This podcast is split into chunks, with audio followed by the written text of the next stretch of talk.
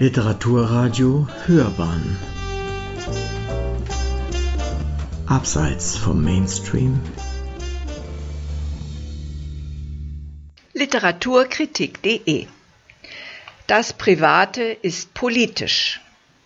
Zehn afrikanische Autoren und Autorinnen nähern sich der Zukunft ihres Kontinentes mit literarischen Fantasien. Einige der interessantesten literarischen Zukunftsvisionen der jüngsten Vergangenheit stammen von der nigerianischen Autorin Nnedi Okorafor.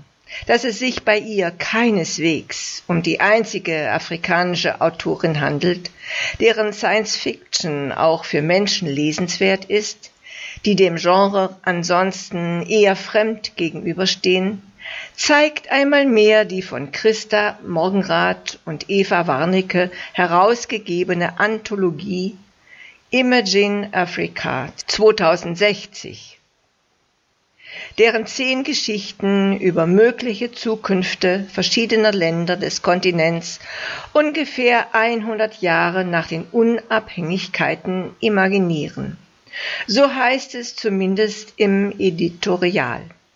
Nicht ganz zu Recht rühmt sich der Band, er versammle Originalbeiträge.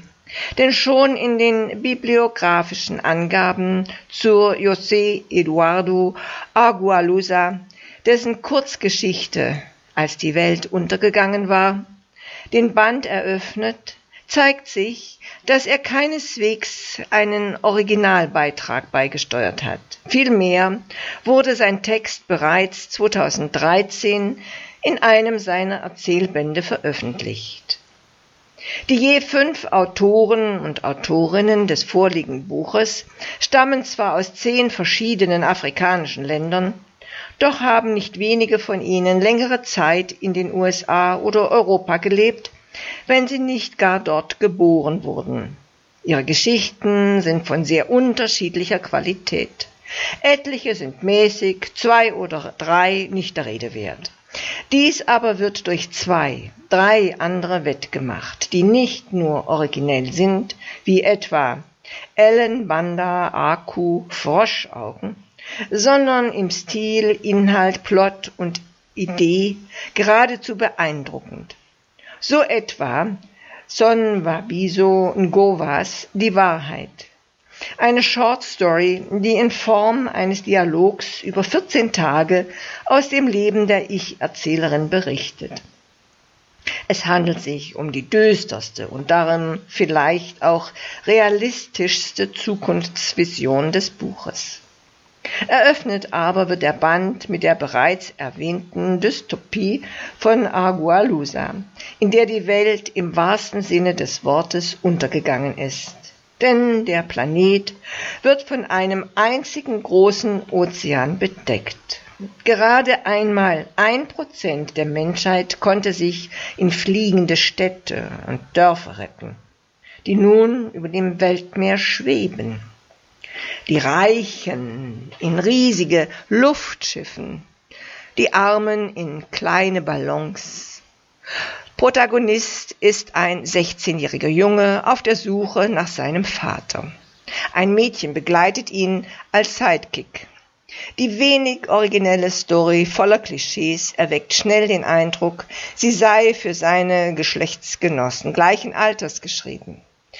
Ein Blick in die Quellenangabe bestätigt die Annahme. Die Kurzgeschichte wurde dem ersten Jugendbuch des Autors entnommen. Misslich ist, dass die Handlungswelt als Ganzes äh, wie auch in den Details jeder Stimmigkeit entbehrt. Selbst Jugendliche dürften das bemerken. Wenig subtil ist auch Ken Buglus Utopie, in der sofort klar ist, wer auf der Seite der Guten steht und wer auf derjenigen der Bösen. Hier die entpersonalisierten Ungeheuer ohne Namen des arroganten und herrschsüchtigen Nordens und die gehirnmanipulierte Clique der Machthaberinnen des Südens, da die Schar derjenigen, die eine Welt der Gerechtigkeit, des Friedens, eine Welt der Erhaltung des Planeten wollen, die Königsmutter des südlichen Königreichs Adjakba, ihre Tochter Afia, die jungen Generationen des Reiches und selbst die Natur, die sich entscheidet, ihren Zorn explodieren zu lassen und die nördliche Hälfte der Erde zu vereisen. Eine in ihrer Vorhersehbarkeit denkbar langweilige Lektüre.